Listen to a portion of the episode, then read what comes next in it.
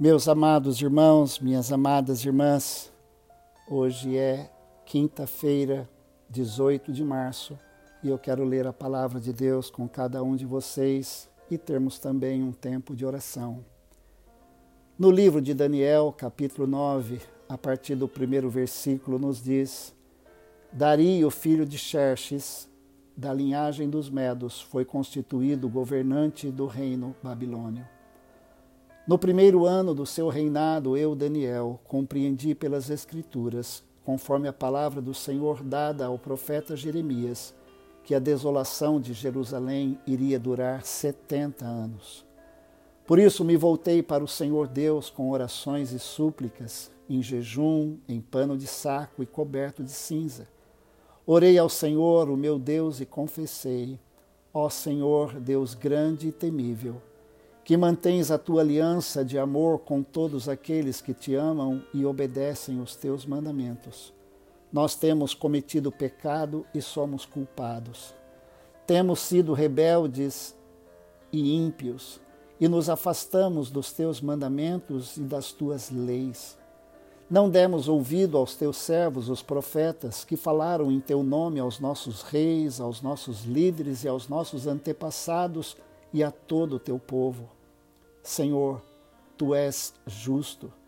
E hoje estamos envergonhados. Sim, nós, o povo de Judá, de Jerusalém e todo o Israel, tanto os que estão perto como os que estão distantes, em todas as terras pelas quais nos espalhaste por causa da nossa infidelidade para contigo. Ó Senhor, nós e nossos reis, nossos líderes e nossos antepassados, estamos envergonhados por termos pecado contra ti. O Senhor nosso Deus é misericordioso e perdoador, apesar de termos sido rebeldes. Não demos ouvidos, Senhor nosso Deus, nem obedecemos às leis que nos deste por meio dos teus servos, os profetas. Todo o Israel transgrediu a tua lei e se desviou, recusando-se a te ouvir. Por isso, as maldições e as pragas escritas na lei de Moisés, servo de Deus, têm sido derramadas sobre nós porque pecamos contra ti. Cumpriste a palavra proferida contra nós e contra os nossos governantes, trazendo-nos grande desgraça. Debaixo de todo o céu jamais se fez algo como o que foi feito a Jerusalém. Conforme está escrito na lei de Moisés, toda essa desgraça nos atingiu e ainda assim não temos buscado o favor do Senhor, o nosso Deus, afastando-nos de nossas maldades e obedecendo a tua verdade. O Senhor não hesitou em trazer desgraça sobre nós, pois, Senhor, o nosso Deus é justo em tudo o que faz. Ainda assim, nós não lhe temos dado atenção ó Senhor nosso Deus, que tiraste o teu povo do Egito com mão poderosa e que fizeste para ti um nome que permanece até hoje, nós temos cometido pecado e somos culpados. Agora, Senhor, conforme todos os teus feitos justos, afasta de Jerusalém, da tua cidade, do teu santo monte, a tua ira e a tua indignação os nossos pecados e as nossas iniquidades de nossos antepassados fizeram de Jerusalém e do teu povo objeto de zombaria para todos os que nos rodeiam. Ouve, nosso Deus, as orações e as súplicas do teu servo, por amor de ti, Senhor. Olha com bondade para o teu santuário abandonado. Inclina os teus ouvidos, ó Deus, e ouve Abre os teus olhos e vê a desolação da cidade que leva o teu nome.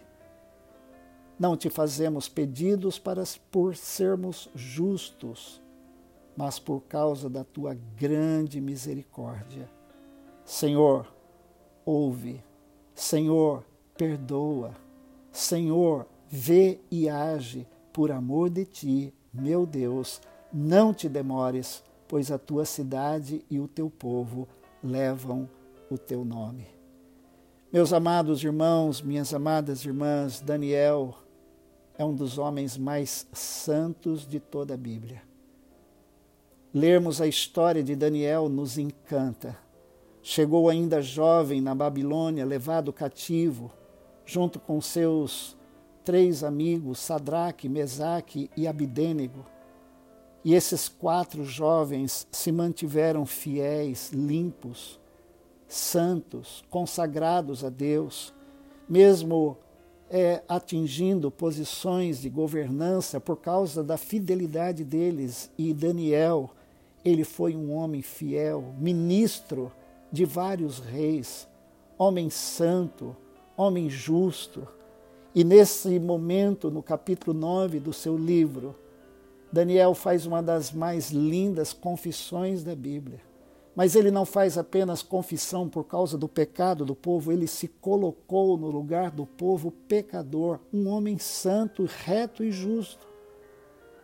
E ele então se volta para Deus com orações, súplicas, jejum, ele tira suas vestes e coloca pano de saco. Daniel se vestia muito bem porque ele era um dos mais altos ministros do rei mas em confissão, em arrependimento, ele se coloca no lugar do povo pecador, um verdadeiro intercessor. E ele confessa todos os pecados e as mazelas, não somente do seu povo na atualidade, mas porque Israel se esqueceu de Deus, se desviou do Senhor e sofreu consequências terríveis. Mas Daniel, ele diz que Deus é gracioso, ele é misericordioso e perdoador, apesar de sermos rebeldes.